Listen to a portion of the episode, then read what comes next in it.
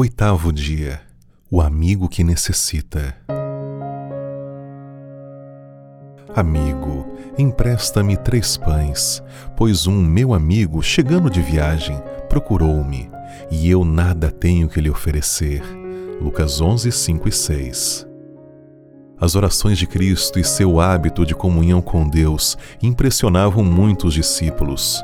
Um dia depois de breve ausência de seu Senhor, encontraram-no absorto em súplicas. Parecendo inconsciente da presença deles, continuou orando em alta voz. O coração dos discípulos foi movido profundamente. Ao cessar ele de orar, exclamaram: Senhor, ensina-nos a orar.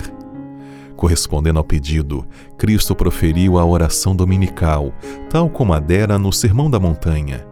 Ilustrou então, por meio de uma parábola, a lição que desejava dar-lhes, a parábola do amigo inoportuno.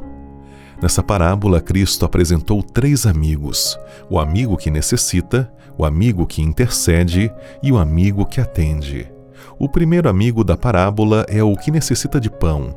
O pão aqui pode representar as necessidades materiais, espirituais ou de outra natureza do seu amigo de oração você tem duas alternativas diante das necessidades apresentadas por seu amigo de oração: despedi-lo de mãos vazias ou interceder por ele diante daquele que pode atender a qualquer anseio humano.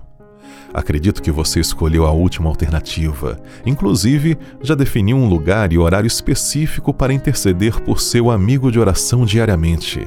Parabéns! Continue buscando o guia de Deus em suas mãos depondo tudo em fervente oração e trabalhando na sabedoria divina.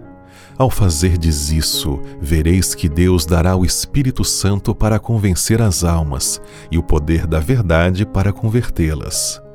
Pense que, de alguma maneira, você também pode manifestar simpatia por seus amigos hoje. Que tal uma ligação ou uma mensagem?